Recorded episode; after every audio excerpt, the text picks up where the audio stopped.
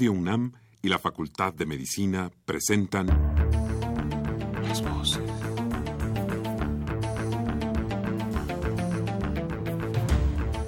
Voces. Las voces. Las voces. Voces. Las voces de la salud. Reflexión y análisis de las ciencias médicas. Acompáñenos.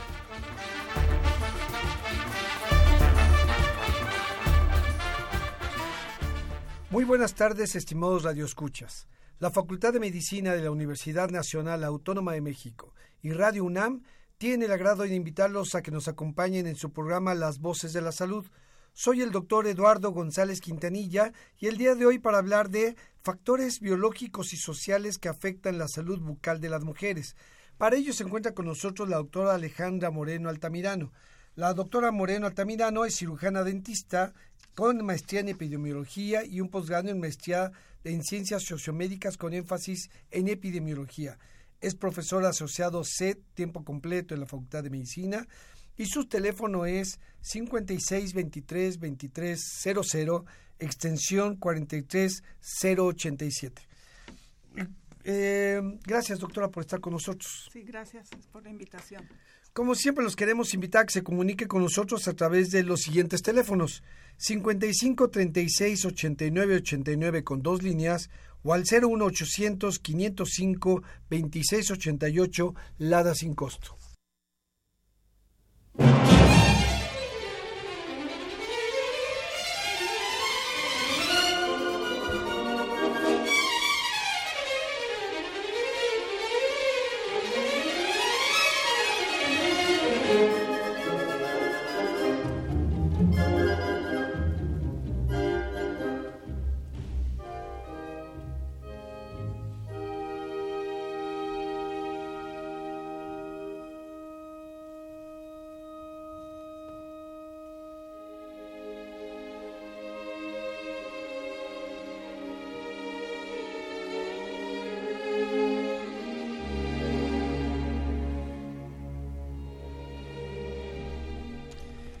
Buenas tardes, estimados radioescuchas. Bienvenidos a su programa Las Voces de la Salud.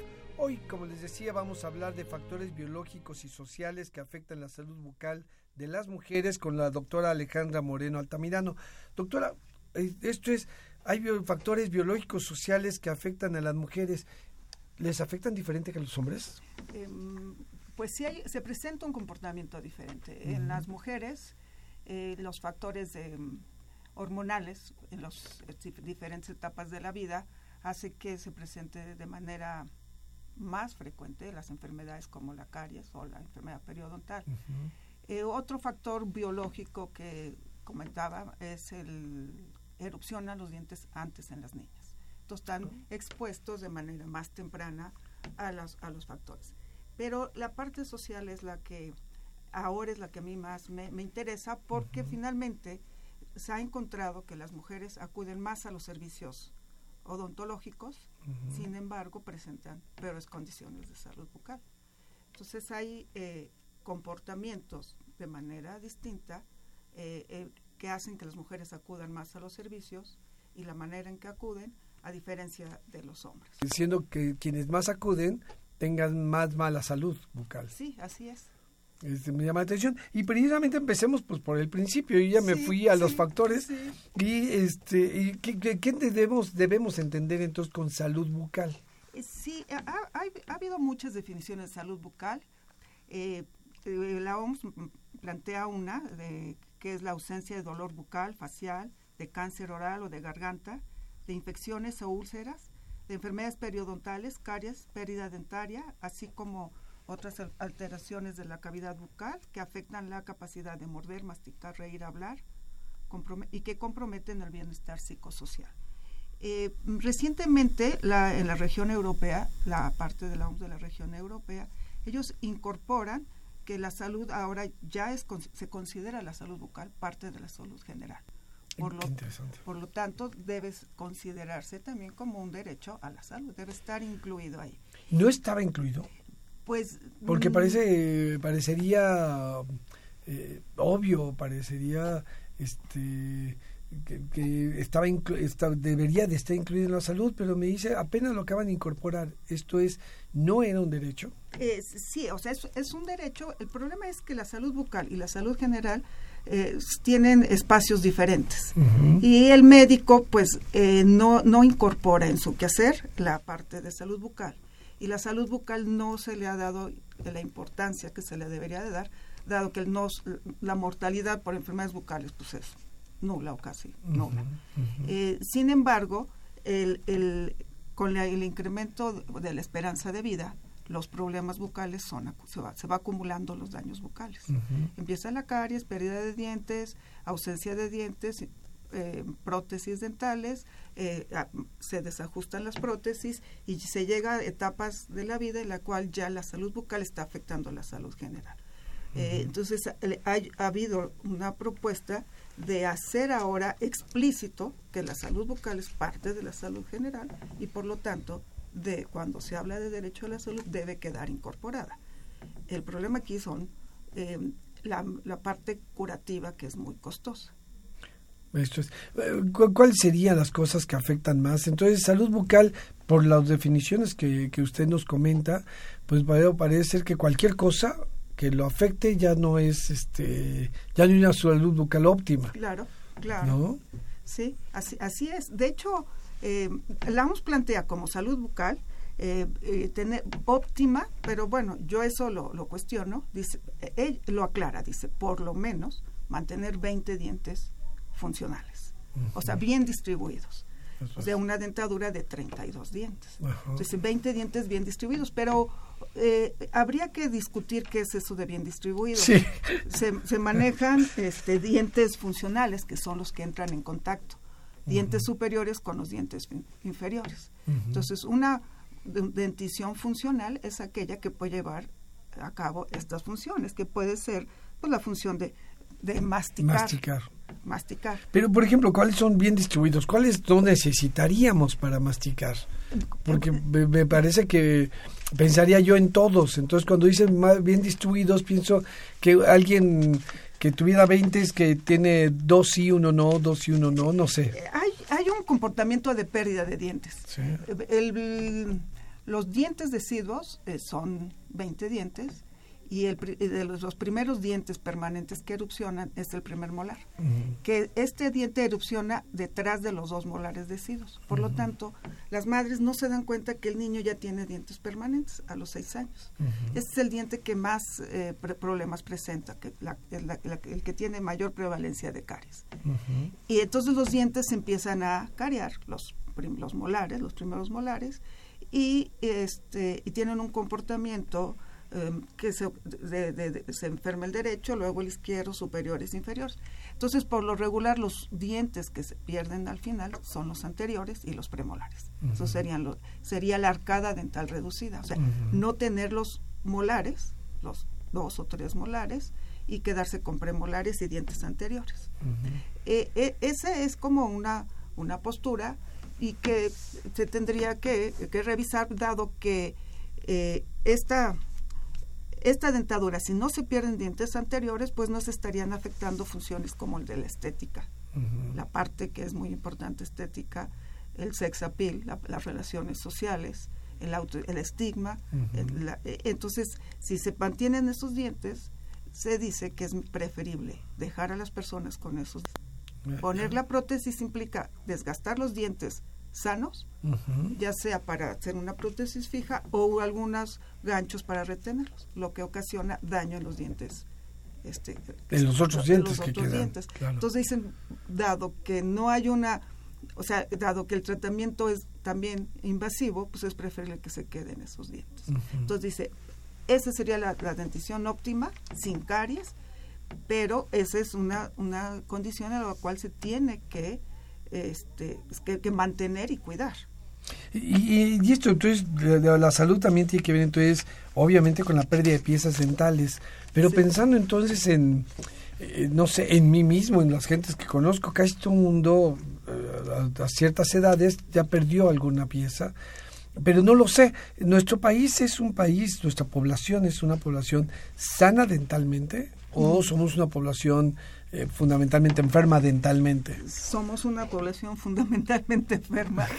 sí, las estadísticas de, de 2014 del Sistema de Vigilancia Epidemiológico, eh, bueno, mencionan que el 95% de las personas tenemos caries. 95%. 95%. Sí, es, es la enfermedad más prevalente a nivel mundial.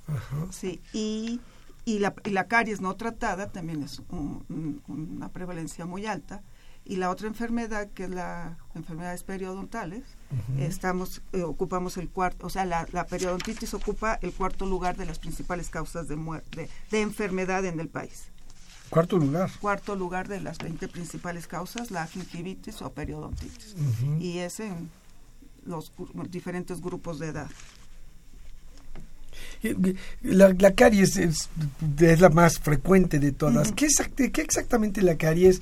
¿Cómo, eh, ¿Cómo inicia y por qué somos, por qué es tan frecuente? ¿Qué ocurre? Eh, bueno, la, la, caries es una enfermedad infecciosa, es el desgaste del, de la del esmalte del diente y básicamente es una enfermedad prevenible, que esa es pues una de mis preocupaciones, dado que es una enfermedad prevenible porque hay tanta prevalencia. El, eh, los factores eh, básicos son, bueno, como ya mencioné, si se presenta más en las niñas, eh, la edad, a mayor edad, mayor este, probabilidad de tener caries, y la dieta. La dieta es un factor muy, muy importante, tabaco y alcohol. Son los factores así centrales que ahora eh, las políticas se tienden a hacer políticas conjuntas con las enfermedades crónicas. Son factores que se comparten. El consumo de azúcar, tabaco, alcohol y, por supuesto, la, la mala higiene bucal. A ver, pero empecemos con la dieta. La dieta fundamentalmente es el consumo de azúcar o una dieta, o cuáles son los factores de una dieta que permiten la, la caries. Sí, el, azúcar. Solamente el azúcar. Principalmente, sí es. Genera un ambiente ácido, el pH ácido de la, de la cavidad bucal y, permite la reproducción de las bacterias. De las bacterias. ¿Por qué unas piezas más se carían que, que, que otras?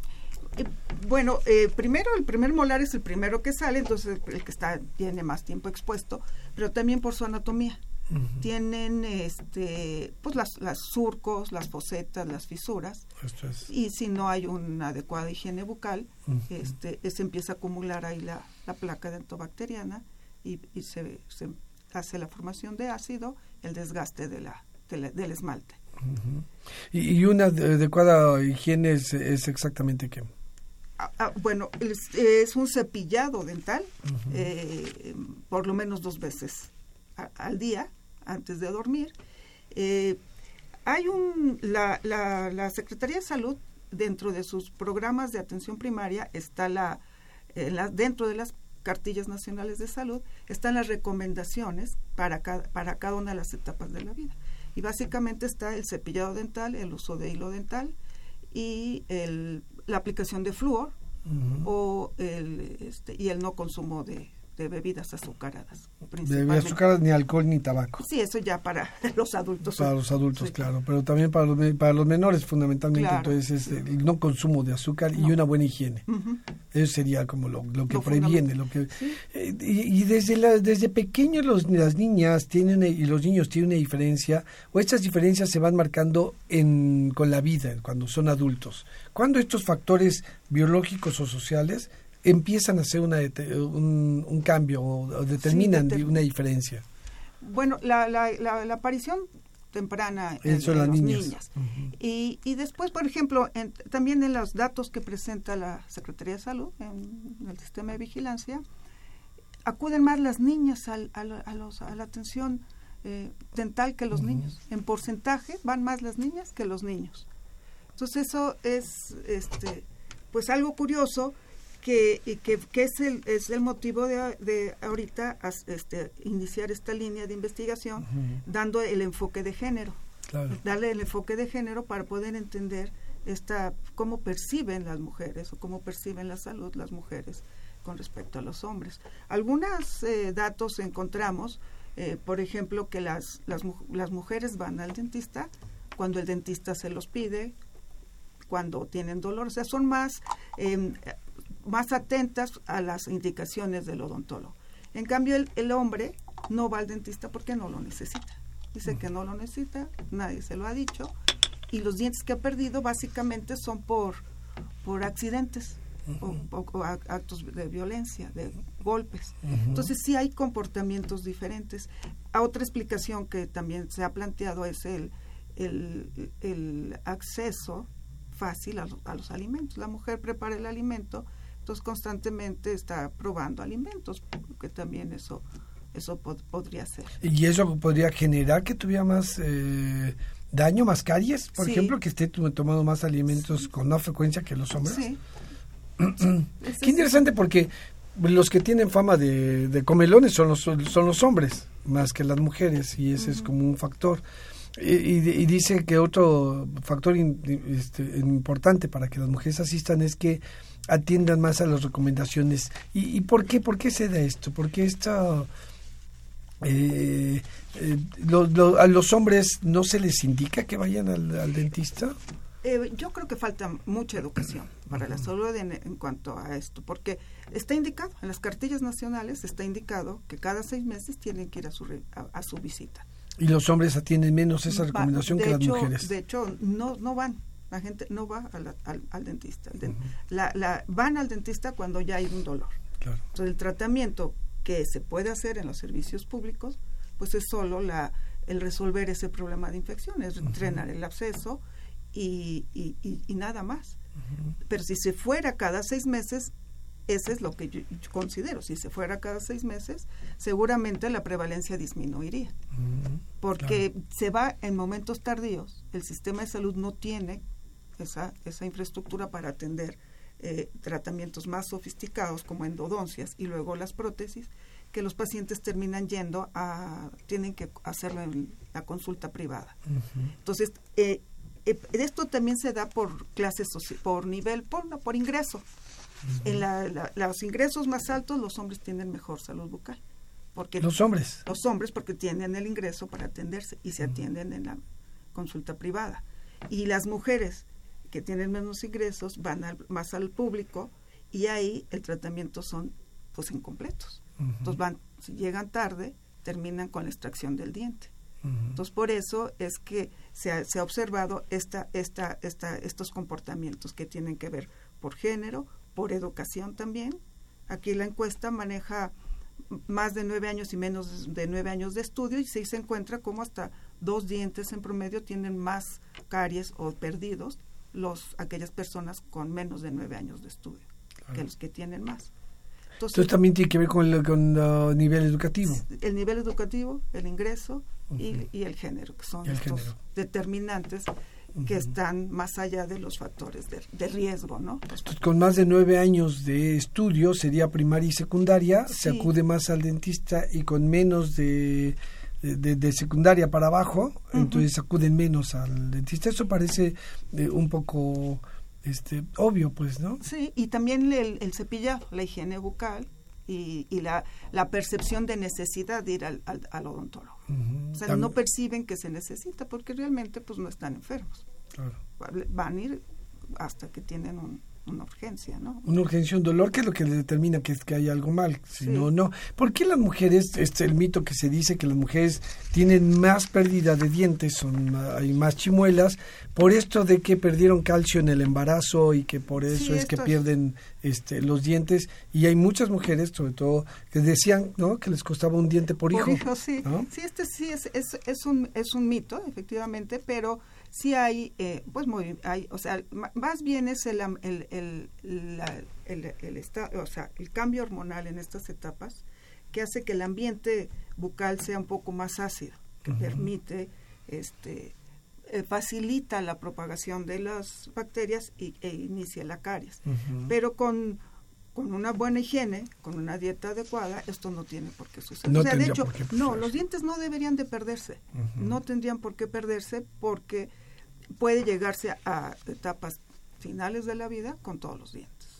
Sin ningún problema. Que debería ser, como bien dice, un derecho todo. ¿no? mantener una salud bucal y los dientes todo mundo. Todo mundo, conservar no solo los 20 que está recomendando la OMS, sino mantener todos los dientes. Toda la dentadura.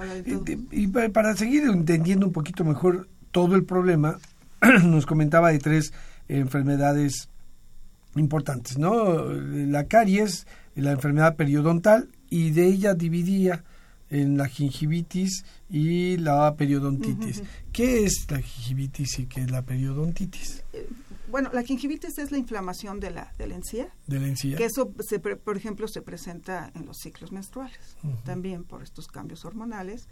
Eh, eh, es la inflamación de la encía que puede sangrar. Este es un proceso reversible. Su, la manera de atenderlo es con una buena técnica de cepillado, que el cepillado, además de cepillar los dientes, también barra la parte de la encía y si sangra está, no, no hay problema, este, drenar esta parte y la periodontitis ya es una enfermedad irreversible. La periodontitis ya es cuando eh, se afectan los ligamentos del diente. el diente está detenido a la cavidad bucal en un alveolo con unos ligamentos. cuando eh, eh, estos ligamentos se pierden, em, empieza a perderse el hueso de soporte del diente. Y lo que hace es que los dientes empiezan a tener movilidad, que esa es la otra principal causa de pérdida de los dientes. Por un lado, la caries, no tratado oportunamente y la otra es la enfermedad periodontal. Esta se presenta mm, eh, a los 50 años, sin embargo, también se ha encontrado ya en etapas más tempranas y es una enfermedad irreversible. Hay varios tratamientos, hay unos más eh, eh, invasivos que otros, pero finalmente es hacer un curetaje, raspar los cuellos de los dientes y, evitar este, que, la, que la enfermedad continúe.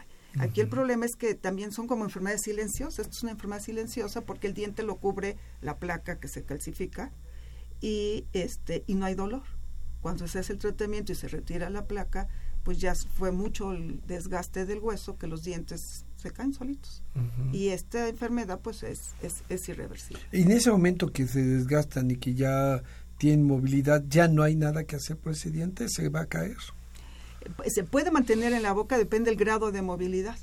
Se puede mantener con tratamientos, hay pues, implante de hueso, pero bueno, ya, ya empezamos con los tratamientos muy costosos. O sea, aquí el problema es que estos tratamientos se tienen que hacer en, la, consulta privada, no en la, en la consulta pública.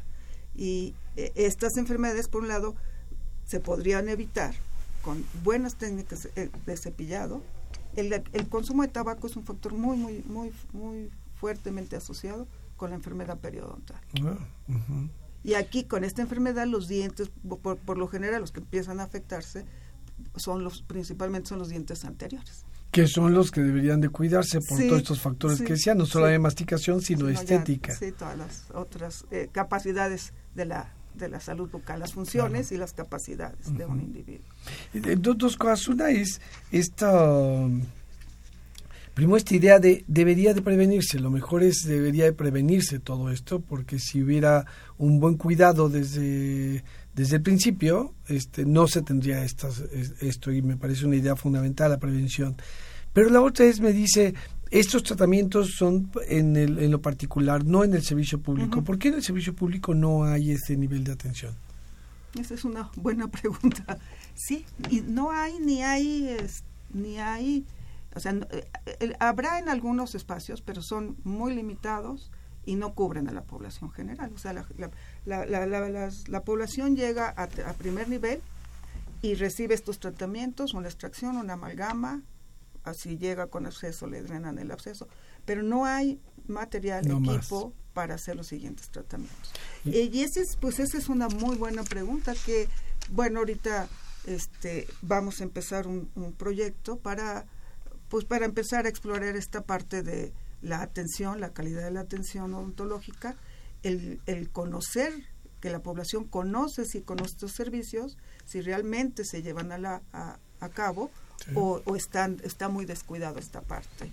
¿no? de la atención. Y fíjense entonces lo importante que, con, lo que usted abrió es, hoy la OMS dice es un derecho eh, la salud bucal y es parte de la salud integral.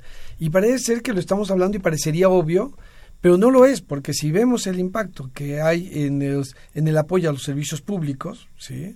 para el derecho que tiene todo mundo a la salud, no está incluido de la salud bucal porque no, es, no. hay ni una cobertura ni una capacidad de atención instalada adecuada. Sí, para, para cubrir las necesidades de la población, que las necesidades son muchas. Lo obvio parece no obvio entonces. pues la, la, parte de la prevención está ahí.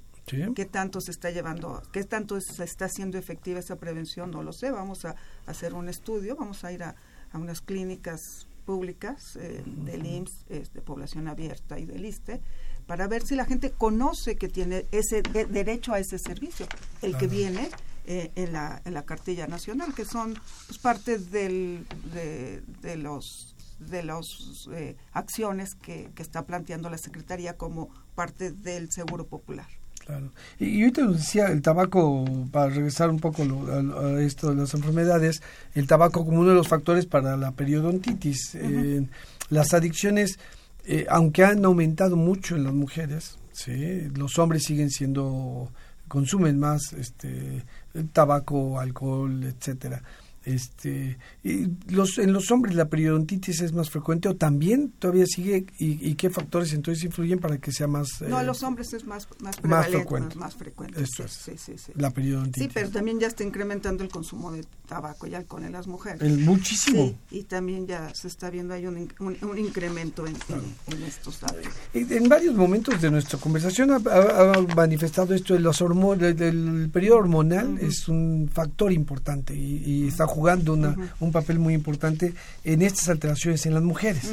no este ¿Cómo, ¿Qué pasa, por ejemplo, en los picos donde hay estas, eh, estos cambios hormonales? Estoy pensando en la pubertad, estoy pensando en el embarazo, estoy pensando en la menstruación. las mujeres tienen como muy eh, claros estos cambios, estas bajas o elevaciones de eh, hormonales este, ¿Qué es lo que pasa entonces con los, con los dientes con estos cambios? Básicamente aquí lo que sucede es el ambiente, el, ambiente bucal, el, el, flujo salival y, y, su nivel de pH. Ese es un nivel más, más, más ácido, puede haber disminución de, de, saliva, menor flujo salival, y eso es lo que, lo que propicia, eh, o sea, un ambiente favorable para el desarrollo tanto de gingivitis que son como en etapas tempranas, o la periodontitis, que ya son como una etapa posterior. No necesariamente aquí se discute si la gingivitis es previa a la periodontitis, como si fuera un paso previo, pero puede estar... O dos cosas diferentes. Dos cosas diferentes, y para la caries. Sí. Básicamente. entonces, lo que causan estos cambios hormonales es que las mujeres, en algunos casos, o algunas mujeres, salivan menos, producen menos saliva. Sí, y, y, es un poco más ácida. Y es más ácido. Entonces es menos y además más ácido. Sí, sí, sí. Eso hace un ambiente pues favorable para el, la proliferación. Claro, para, para la enfermedad, claro. Y eso sí es este, interesante. ¿Ocurre exactamente lo mismo en la pubertad, en la menstruación y el embarazo o tiene alguna diferencia? Es la misma, es la explicación que yo, he encontrado para, para este fenómeno, sí.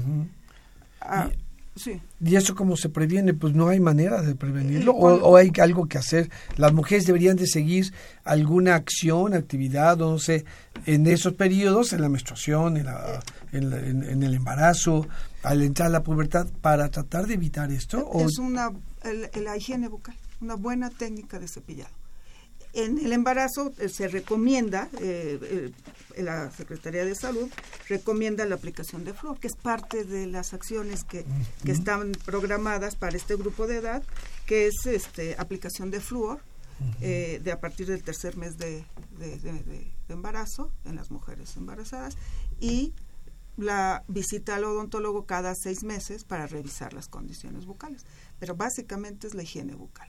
O sea, aquí lo que se recomienda es tener una muy buena higiene bucal antes de estos periodos, ¿no? Bueno, y durante y durante los periodos. y, pienso, ya que el, fenómeno es de eh, falta de saliva, de hidratación, pienso, y una saliva más ácida, la hidratación es que se recomienda, se recomienda como mantener hidratada la boca en esos periodos, la menstruación, el embarazo, etcétera. Una recomendación es que mantengan más, mejor hidratación o no es. Sí, eh, sí, sí se recomienda. Por ejemplo, en las personas que tienen hiposalivación o gerostomía, que es eh, básicamente se presenta como efecto, bueno, las personas con diabetes tienen menos saliva, también ese es un problema muy importante en las personas con diabetes. Se modifica el ambiente bucal por la disminución del flujo salival y, es una saliva más ácida y hace que esas condiciones eh, favorezcan la presencia de periodontitis, que es la enfermedad muy asociada con estas enfermedades crónicas. Hay otras enfermedades como, bueno, los anti, eh, antihipertensivos. Estas enfermedades también generan disminución en la saliva. Son, O sea, la, saliva es como un, un reflejo de lo que está pasando en el cuerpo. Entonces, sí, se recomienda buena higiene y consumir líquidos. Y para aquellas personas que ya tienen disminuida la saliva, hay una este, recomendación, es servir agua con unos nopales con agua y unas hojas de menta y agregarlo en un rociador, o sea, ponerlo en un rociador y, y, rociarse la boca con esto y favorece mucho hasta la sensación, ¿no? Este, no, sentir la boca seca. A ver, es, agua con nopal y eh, menta. Y esa agüita, se, se, se, ya que está hervida, se, se cuela y en un una, en una, una botellita con atomizador. Y, y cada que se sienta la boca seca, pues se, se recomienda o, hacer enjuagues. Incluso no se puede pasar el líquido, no tiene ningún problema. Eh, qué interesante, además, eh, eh, pensando en la saliva como este indicador de salud del cuerpo, ¿sí? De salud general, de la salud integral, esta hidratación, esta salivación como algo importante. aprendíamos todos que la salivación era importante para, para este para la alimentación, por ejemplo, ¿no? Pero no como este indicador de salud, que me parece muy interesante. Vamos a un corte y regresamos con este con esta idea que me parece muy muy muy muy curiosa, pero fundamentalmente importante. Muy bien.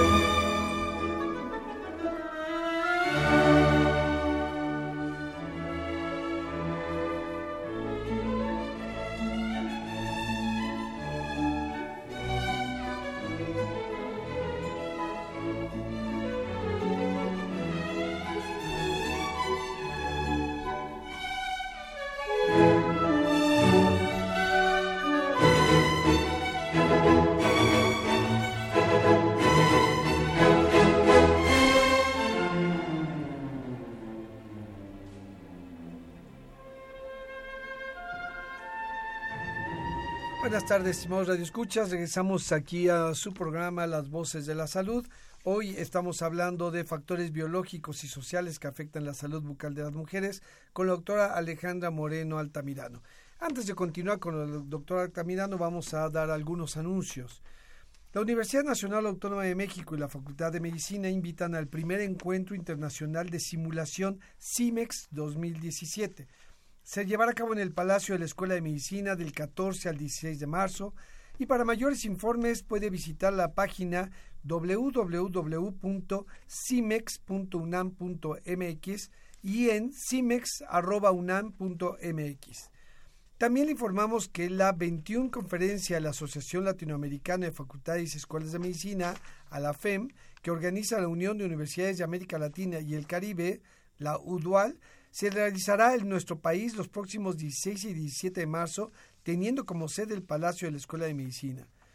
También queremos recordarles que la Facultad de Medicina, a través de su, Departamento de Salud Pública, invitan al seminario permanente La epidemia de enfermedades crónicas no transmisibles en México, dando inicio a sus sesiones con el tema La epidemia de obesidad en México y sus complicaciones con el doctor Naúm Méndez Sánchez. Esto se llevará a cabo en el auditorio doctor Fernando Caranza el jueves 26 de enero de 4 a 6 de la tarde. La entrada es libre. Pueden tener informes en ponciano.unam.mx. Y muy bien, vamos a dar curso a algunas eh, preguntas de nuestro público. El señor Fernando Acosta, de 56 años, nos dice, ¿los enjuagues bucales ayudan realmente? ¿Evitan el previene la, la caries o es puramente comercial? Eh, sí, sí, sí ayudan, pero eh, no, no, no eliminan el sarro. El sarro, si está ya este, calcificado tiene que ser retirado por un dentista. Si no está calcificado, sí tiene que retirarse con una buena técnica de cepillado.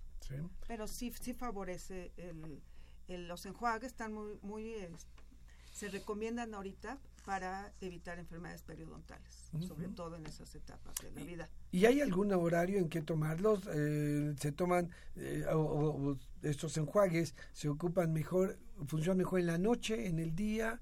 Yo he visto algunos que dicen nocturnos y otros de día. Entonces, eh, ¿cómo deben de utilizarse estos enjuagues que nos pregunta el, señor Fernando Acosta? De, de, noche es muy recomendable y de y, y, después de y en, la mañana. sí. Pero en la noche sobre todo, o sea, después de, de, tomar los alimentos, cepillarse los, los dientes y, usar, el enjuague. Muy bien también nos eh, habla el arquitecto Armando Almanza y él nos dice que no debe, es una opinión, no debe, no solo debe ser una recomendación, sino una obligación ir al dentista. Y esto podría ayudar en toda la vida del individuo. Claro, por supuesto, por supuesto.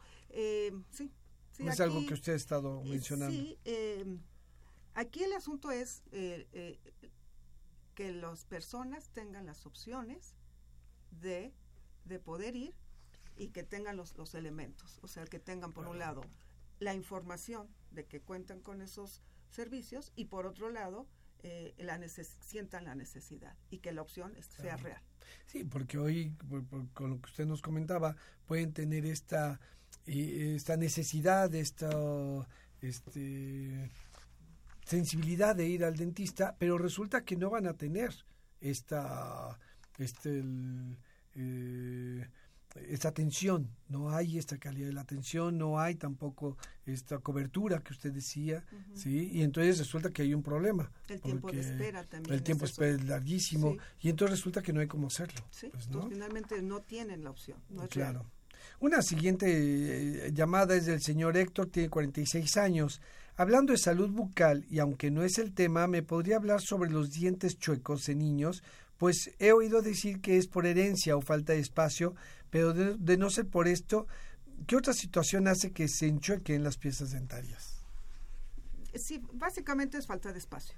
Es falta de espacio y, y, bueno, aquí también hay tratamientos preventivos, que es una, son extracciones selectivas. O sea, eh, desde la dentadura decidua se ve si los dientes permanentes van a tener espacio. Una forma de identificar si van a tener espacio es que los primeros dientes, los dientes deciduos, los dientes de leche, estén separados. Es normal que estén separados, deben estar separados. Si están juntos, quiere decir que el siguiente, los dientes permanentes, que no son más grandes, no van a tener ese espacio. Entonces se puede detectar desde etapas tempranas e ir haciendo algunas extracciones selectivas para que los dientes, al ir erupcionando, vayan siendo acomodados en el espacio que está. Y sí, básicamente, pues sí, es hereditario, pero sobre todo, este, esta falta de, espacio en la boca. Y qué paradójico, ¿no? Pues, eh, tendríamos que eliminar algunas piezas para tener una salud óptima. Sí, ¿no? sí, sí, sí, No ahí tendríamos sí. los 32, pero bueno, vamos a tener una salud óptima porque los que queden van a, van a poder estar bien, Bien este, alineados. bien alineados y teniendo una mejor opción de limpieza fundamentalmente, ¿no?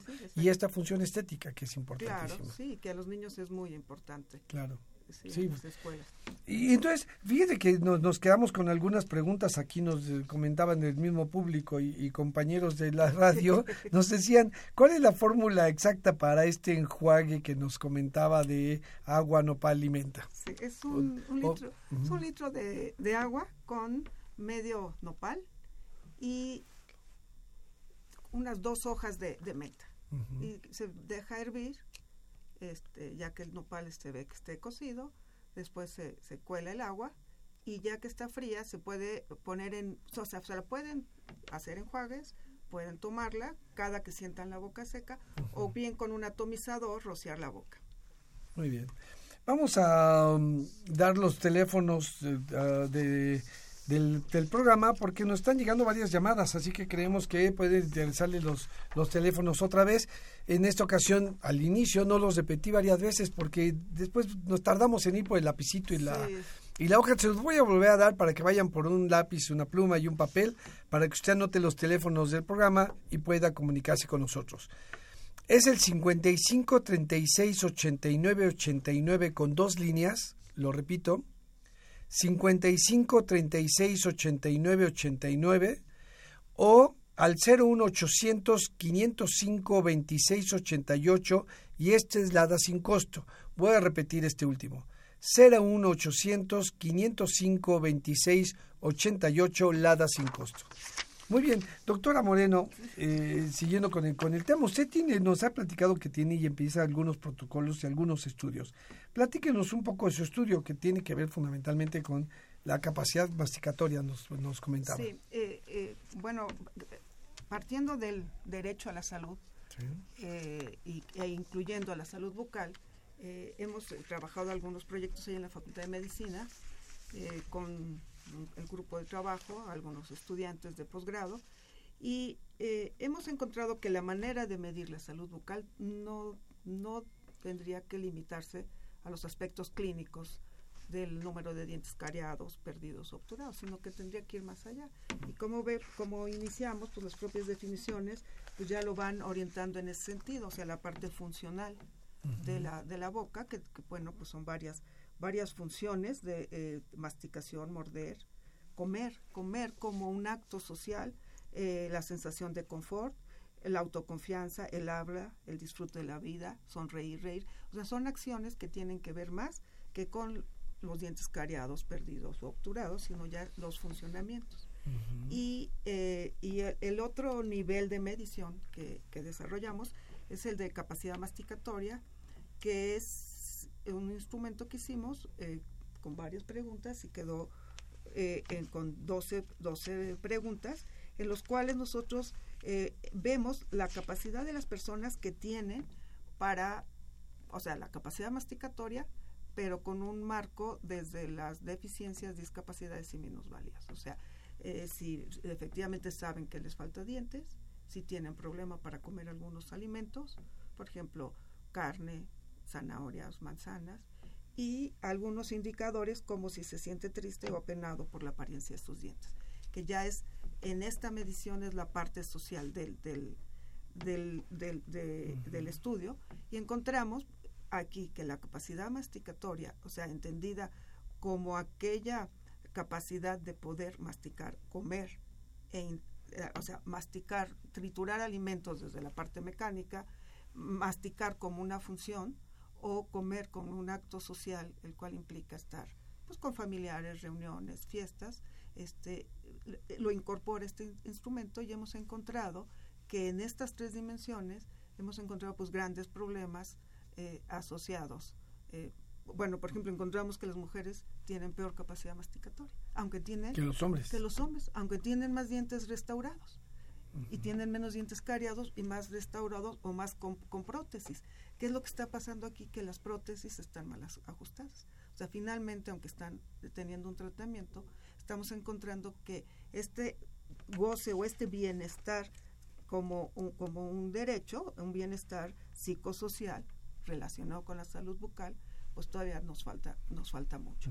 Y sí, está muy asociado con el número de, dientes presentes, ¿no? También es válido el instrumento y encontramos que pues, está altamente asociado. Es un cuestionario de 12 preguntas que está ya, este, ya está enviado a la, a la revista para su publicación y que nos permitiría poder identificar estas tres dimensiones. La dimensión, eh, la primera dimensión en donde la gente ya deja de comer un alimento porque no puede masticar.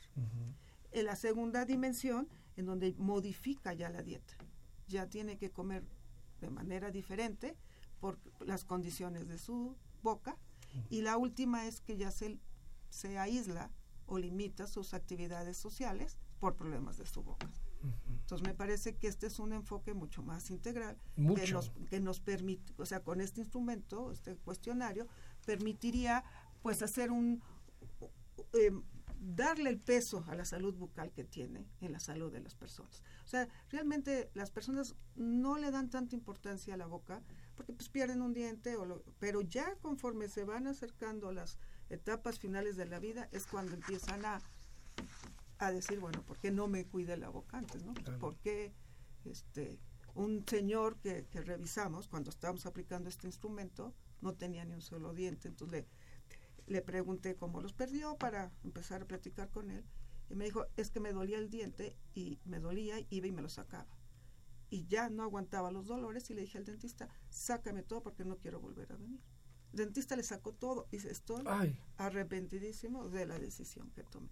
Entonces sí, es esa, esa falta de, pues de información, de prevención, de mantenimiento de una buena salud bucal. Y la evaluación en estas, en estas dimensiones me parece que me permite eh, incorporar a la salud bucal en la vida diaria. Qué, qué, qué, importante y qué interesante, de verdad, estas puntualizaciones que nos hace doctora Moreno, porque es eh, otra vez, parecería obvio, debería de ser como una idea que todos tuviéramos, la importancia, etcétera, pero hasta ahora que lo está diciendo, efectivamente, tiene una función la, salud bucal importantísima, no solamente para esto, eh, capacidad de nutrición que debe de, darnos, no solamente porque pues la salud entra por la boca, ¿no? Tiene que ver con nuestros alimentos. Y si vamos dejando de comer ciertas cosas precisamente por esta eh, discapacidad masticatoria, eh, pues bueno, tiene un efecto. Pero no solamente ahí, tiene todo esto social que ahora que, que, lo dice, cuántas gentes conocemos que se ríen tapándose la boca, ¿no? O que se ríen cerrando la boca, no mostrando la sonrisa o, esto, y que además esas personas que efectivamente se van aislando, que ya no quieren comer con otros por, por sus problemas bucales, ¿no? Que se van precisamente perdiendo oportunidades de interacción y que afecta finalmente la, la vida, la, calidad de la, calidad de vida de una persona, la felicidad de una persona. Y, pasa por la boca, precisamente. Y, hoy que lo dice usted y lo puntualiza de esta manera, aparecen, saltan las imágenes y las evidencias eh, que entonces nos hacen pensar precisamente la falta de difusión la falta de, de, hablar sobre ello, de ponerle el punto sobre las IES y que, y que pasa hasta por las autoridades de salud, porque parece ser que no hay como el interés eh, en, en, presupuestos para esta, para esta área cuando debería de estar, que debería ser lo más de las cosas importantes también, ¿no?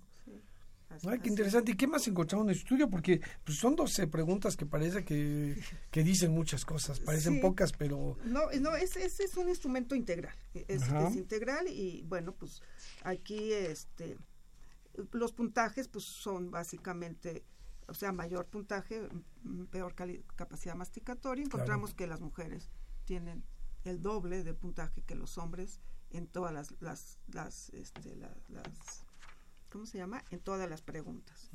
Eh, por otro lado, también tenemos aquí algunas preguntas que, que, que, son independientes de este cuestionario de capacidad masticatoria y este, eh, encontramos aquí, por ejemplo, que los a los qué es lo que más les preocupa a, la, a, la, a las mujeres y a los hombres. A los hombres les preocupa más la forma de hablar y a las mujeres eh, tienen más problemas para sonreír por, por, los problemas de sus prótesis. Entonces estamos, eh, y, y, también tienen más problemas para relacionarse las mujeres con respecto a sus prótesis. Estamos encontrando que hay una necesidad de prótesis bien ajustadas, bien, bien eh, y, y, de buena calidad. Claro. Pero, pero, pero fíjense que hay, hay, hay muchas líneas. Eh, en este estudio que hicimos, a un señor, un adulto mayor que entrevistamos, tenía su prótesis mal, mal, ajustada, él no podía masticar bien. Recomendamos que fuera a la Facultad de Odontología, que le podían hacer ahí un ajuste de la prótesis y que el costo sería solo lo de los materiales. Dijo, no, prefiero el dinero que tengo dárselo a mi hija para mi nieto, que él apenas está creciendo, a mí lo que me falta, yo ya me aguanto con esta prótesis. Entonces sí, hay un, un o sea, la salud bucal sí está en un segundo lugar, está en un segundo lugar. O sea, está en un segundo lugar para las, eh, autoridades. Para las autoridades y un segundo lugar también para las personas. Sí, para las personas. Entonces, tendríamos que replantear este este enfoque de cómo abordar el problema y buscar la manera de garantizar el derecho a la salud bucal. Sí, que, me preocupa un poco porque, fíjese, ha hablado dos cosas. Una de este, de este odontólogo que sí le hizo caso al, al paciente cuando le dijo, sácame todos los dientes, que es como, wow, ¿y dónde, y cuál es la actuación de un médico en ese, un odontólogo en ese momento? Pero también esto que dice que usted ha mencionado, eh, finalmente atención es privada, cara, ¿sí? sí. Y, y, paradójicamente, para colmo, pues prótesis de mala calidad, sí. no bien puestas. O no. de mala calidad, sino ya viejas. también eso. Fueron, sí, por ejemplo, nosotros encontramos que, que, la, que la calidad de vida, medida con otros instrumentos que, que, se aplican calidad de vida sino que la salud bucal o la, el propio instrumento de capacidad masticatoria, vemos cómo va disminuyendo hasta los 40, 45 años. A los 50 años hay un incremento, se mejora la calidad de vida relacionada con la salud bucal y la capacidad masticatoria. Vuelve a subir, no como al inicio, a los 20 años, pero sí se sube y vuelve a descender a los 60, 70 años. Entonces aquí lo que hemos encontrado es que en este grupo de a los 50 años es cuando las personas se rehabilitan, o sea, ya tienen muy deteriorada la boca, se va viendo cómo va disminuyendo y en esta edad es cuando acuden al dentista, se hacen prótesis, está nueva la prótesis e incrementa. claro. E incrementa. Y cuando les preguntábamos qué tipo, por ejemplo, aplicamos un instrumento sobre alimentos, si, la, si, se modifica la dieta, este, lo que empiezan a comer son antojitos. Empiezan a ir este, en estos instrumentos cualitativos de, de, de dieta, empiezan a comer antojitos y a los 55, 60 años vuelve a bajar y ya por supuesto nunca vuelve a subir. Entonces allá hay un pico a los 50 años de que se mejora por la prótesis. Habría que mantener ese ese esa, esas condiciones. Claro. Y, y qué interesante además que, que el sector salud todo supiera estos datos, pudiera tener en la cabeza la salud bucal, porque finalmente, eh, como bien decía, acudimos al médico, ¿no? y el médico tampoco tiene como la salud bucal en, su, en su panorama y no revisa sé que no es odontólogo pero no recomienda no revisa no no este no hace una, una orientación hacia la hacia la salud bucal de sus pacientes. Sí, tal vez es el último que se pregunta ¿no? creo que el, el, el, el, médico sí se salta la boca en su en su revisión. Sí, ahorita estaba recordando y, y, aunque lo preguntamos, lo preguntamos como eh, si es que se a preguntar casi saltándolo. Sí, sí, sí, sí, como que no está no está incorporado y yo creo que se tendría que, que, incorporar. Sí, por supuesto. Quiero abrir una optativa de salud bucal para, para médicos en la Facultad de Medicina, que yo creo que sí sería muy importante. Sí, sería muy importante. Sería limitado para los alumnos que entran a esa asignatura y, y tal vez lo que debería de ocurrir es que también nuestra formación de médicos incluir cada vez más los temas ontológicos. y su importancia con la calidad de vida y canalizar. Y este dato puede ser un pivote importante, este dato de la saliva y la producción salival como uno de los indicadores de salud general que usted estaba comentando. Me parece muy importante. Doctora, ¿cuál sería su recomendación para las mujeres y los hombres en nuestra población ya para este cierre de programa? Que, que, que, usen los servicios de salud, que vayan a sus clínicas y que usen cada seis meses sus su, su, servicios de salud, que exijan, que lo exijan porque es un derecho que tienen y así está, así lo está establecido en el Seguro Popular dentro de las acciones básicas es cada seis meses tienes derecho. Entonces, que lo exijan, que lo usen y, por supuesto, pues seguir las recomendaciones, que es tener una pues buena higiene, básicamente.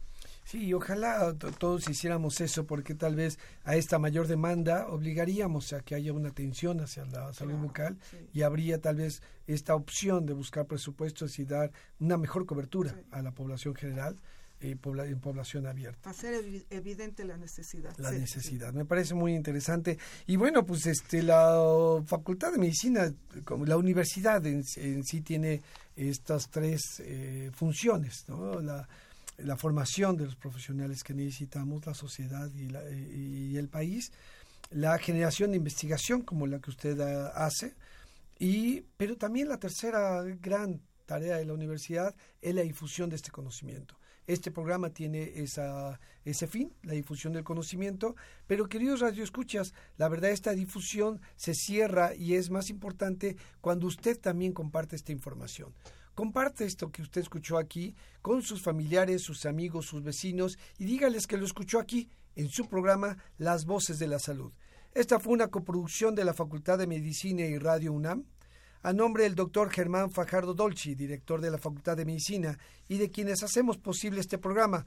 En la producción y realización, la licenciada Leonora González Cueto Bencomo la licenciada Erika Lamilla Santos y en los controles la señora Socorro Montes. En la conducción soy el doctor Eduardo González Quintanilla quien les agradece su atención.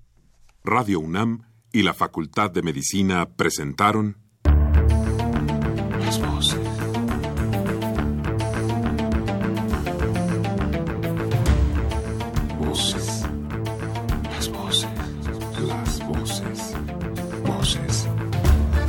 Las voces de la salud. Reflexión y análisis de las ciencias médicas.